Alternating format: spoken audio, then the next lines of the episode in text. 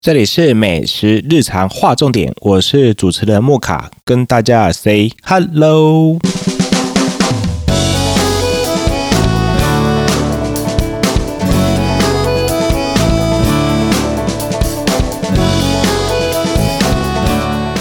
这几天呢，看着那个新闻，都觉得说压力非常非常的巨大。为什么呢？因为大家如果在跟着实施的话呢，应该有知道说，目前在台湾呢，因为肺炎的影响哦，那很多的活动啊，很多的，比如说今年的台湾灯会呢，就已经停办了。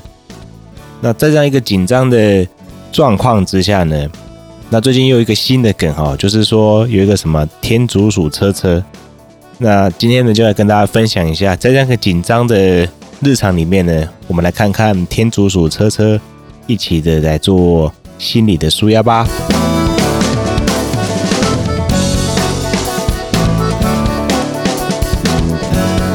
那话说回来，这个天竺鼠车车到底是红在哪里呢？不晓得各位有没有看过了哈？这个是一个，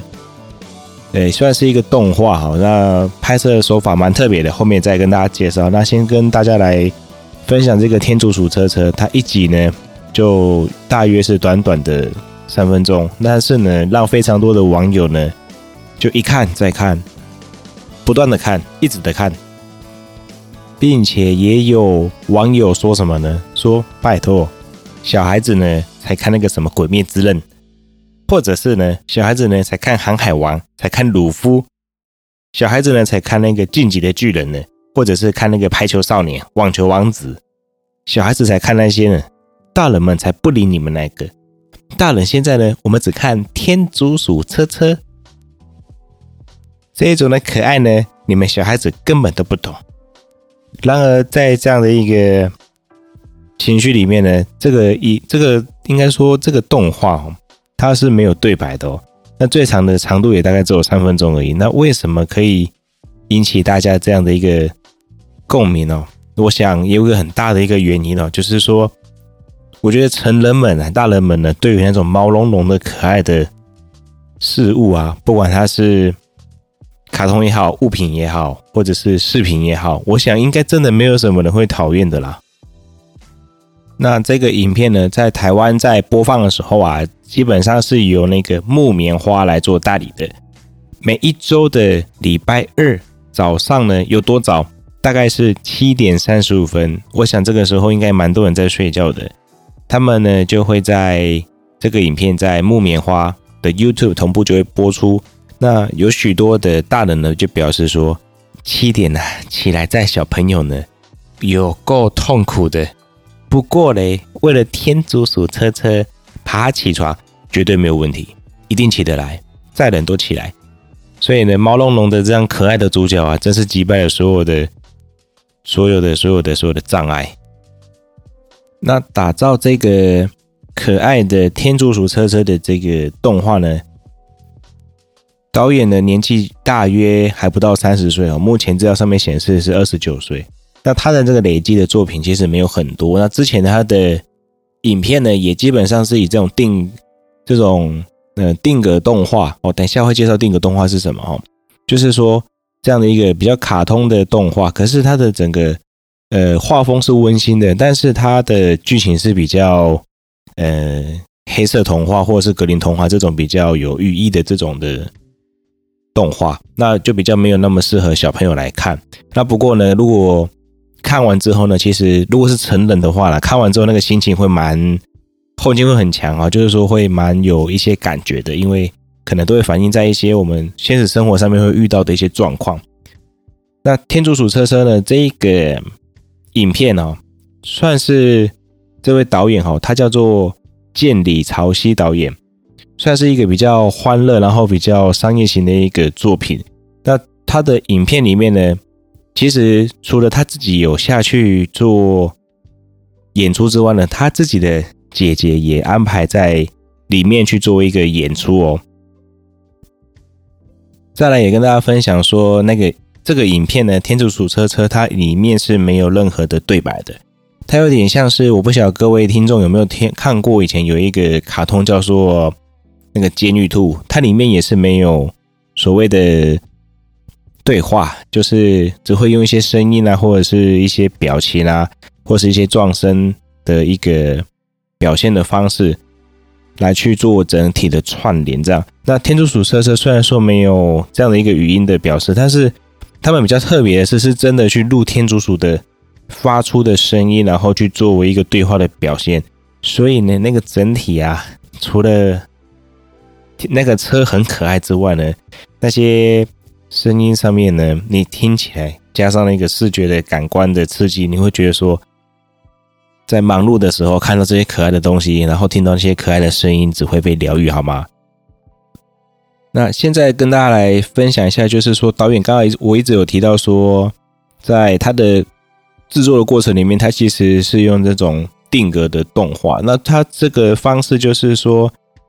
一张一张的照片，然后把它拍下来，就是静态的照片哦。把它摆完姿势，然后一张一张拍下来之后呢，再用那个编辑照片的方式呢，迅速的把这些照片串联起来，然后把它变成一支动画。跟大家说，这个感觉有点像是，不晓得各位有没有看过一些作品，叫做那个缩时摄影，或者是。比较快速的影片呢，或者是一直连续跳动的那种影片，那这样的感觉就还蛮像是那样子的一个逐格动画的一个表现哈。所以呢，我觉得这个在后置上面其实是蛮辛苦的，因为如果在三十秒里面要摆出非常多的动作的话，那其实它就必须要拍非常多的照片，之后呢再把它连接在一起。各位可以想象这样的一整个的工程是有多么的浩大喽。那目前呢，现在这个。可爱的天竺鼠车车呢，目前已经有到三级了哈。我这边就不讲它整体的剧情跟内容是什么了，因为各位上网去 Google 或者是去 YouTube 都看得到。那我只能说，我看完之后呢，觉得是可爱到爆炸哈。所以呢，今天才会录这一集，跟大家来分享说，这个真的是一个呃工作之余，或者是说闲暇之余的时候呢，可以来看一下，疗愈自己。毕竟也才三分钟嘛，所以看一下。吃饭的时候看，或者是起床的时候看，那开车的时候不要看啊。那如果呢，我觉得啦，这种可爱的生物呢，如果它爆红，然后它又出周边的话，我只能说哦，我一定把它买爆，用新台币呢直接下架那个这个商品。好，那在分享完刚才这个可爱的天竺鼠车车之后呢，要来跟大家来聊一下。今天的美食划重点呢，要来跟大家做什么样的一个分享呢？呃，我自己在外面大概生活了十年哈，跟大家分享一道料理。今天呢，就是没有介绍外面的吃的了哈，我觉得把一个分享的拿回到自己的家里面。如果你身边有电锅的话呢，我真的觉得这个电锅啊，真是世界上面一个非常非常非常棒的一个发明的一个。好东西，为什么这么说呢？因为它实在太好用了。我曾经用电锅炒饭，然后或是炒面。这个或许听众朋友你会觉得说，哎，怎么会用电锅炒饭呢？啊，只能说我那个年代年轻的时候呢，只要因为宿舍不能开火嘛，所以只能用电。因为那用电的情况下面，那但只能用电锅啊。那你也会说，那电锅其实温度到它就会自己跳起来嘛。不过其实就是有些方法啦，可以去把它变成说不会跳起来，而且可以持续的做家务的这个动作。不过这天不做这个的教学哈，今天要做一个比较简单的，就是说，如果你是一个在外面租屋子的人啊，租屋子的听众的话，呃，我自己以前也是租屋嘛，所以想要吃一些。不同的东西的时候呢，我就会去做什么呢？先去把电锅洗干净。这边分享一个怎么样把电锅洗干净的方法哦，就是说，如果你那边可以买得到柠檬的话呢，可以买一些柠檬，大概四五颗吧，切块之后呢，丢进去电锅里面，然后加热它，哦，就是加热它，然后滚熟之后呢，静置，大概静置个两三个小时吧。之后呢，你就可以把那个。电锅的锅底的那些东西呢，把它刷掉哦。那如果你觉得，嗯，静置，例如说我静置两个小时，然后刷刷不太掉的话呢，你就可以怎么样？再泡久一点哈，就是一样的流程，切柠檬丢进去，煮沸它之后呢，你原本是泡两个小时的，你就把它泡到四个小时哦，这样子可以去透过呃整个柠檬的一个清洗哈的能力呢，把它的那个电锅下面的一些卡住的一些垢呢，把它清除掉。那如果你清除掉之后呢，我自己对于电锅的懒人煮法哦，就是我以前呢曾经这样子过了一阵子，因为实在是太方便了哦。下了班之后呢，我只需要几道的工序，我就可以吃饭了。不过呢，还是要去采买啦。我那时候食材是去采买什么呢？食材也蛮简单的。如果你身边有全脸的话，就是去买两颗牛番茄，然后有吐过沙的蛤蜊。如果你喜欢吃海鲜的话，还可以再去买个那个鲷鱼片，再来去买一些香菇，还有那个鸡胸肉。回家之后呢，一样哈，鱼可以先把它切片。那如果有比较红的地方呢，那个是鱼的腥味的来源哈，那个可以把它切掉，你再吃起来会比较舒服一点，呃，比较不会那么腥。鸡肉呢，你可以去透过意大利香料或者是其他的腌制的方法，把那个鸡肉腌得比较有味道一点。那再来呢，可以去做的事情是一样把那个香菇切切断这样子。我接下来要跟大家讲的这个呢，就是电锅的番茄饭，蛮简单的，这觉得是蛮简单的。牛番茄呢，一样把它把那个清洗过后呢，之后把那个番茄的蒂头啊切掉。接下来一样把那个。白米哦，洗干净之后呢，下电锅，水，我觉得水大概就是淹过米饭就好了。那如果你比较喜欢吃干一点的口感的话，就大概是跟米差不多高的一个高度。因为等一下你放牛番茄下去，然后透过电锅去蒸的话，然后还有蛤蜊一起放，还有香菇一起放的话，基本上那个水会太多，你吃起来的饭的口感会比较黏一点。那至于水量的话呢，就是要回到各位听众你们自己家里面的工具啊，如果它是。嗯，比较宽口的那个部分，那个水量呢，就请各位在斟酌来做一个烹调的过程哦。但是我跟大家讲的事情是，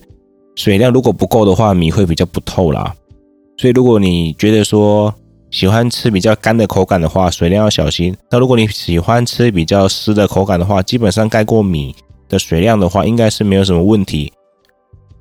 再来呢，就是把那些东西都丢到电锅里面呢，然后记得。在丢下去之前啊，如果你的牛番茄有去去蒂头之后呢，记得要划上四刀后，把它切成比较呃块状的部分，然后一起下去把它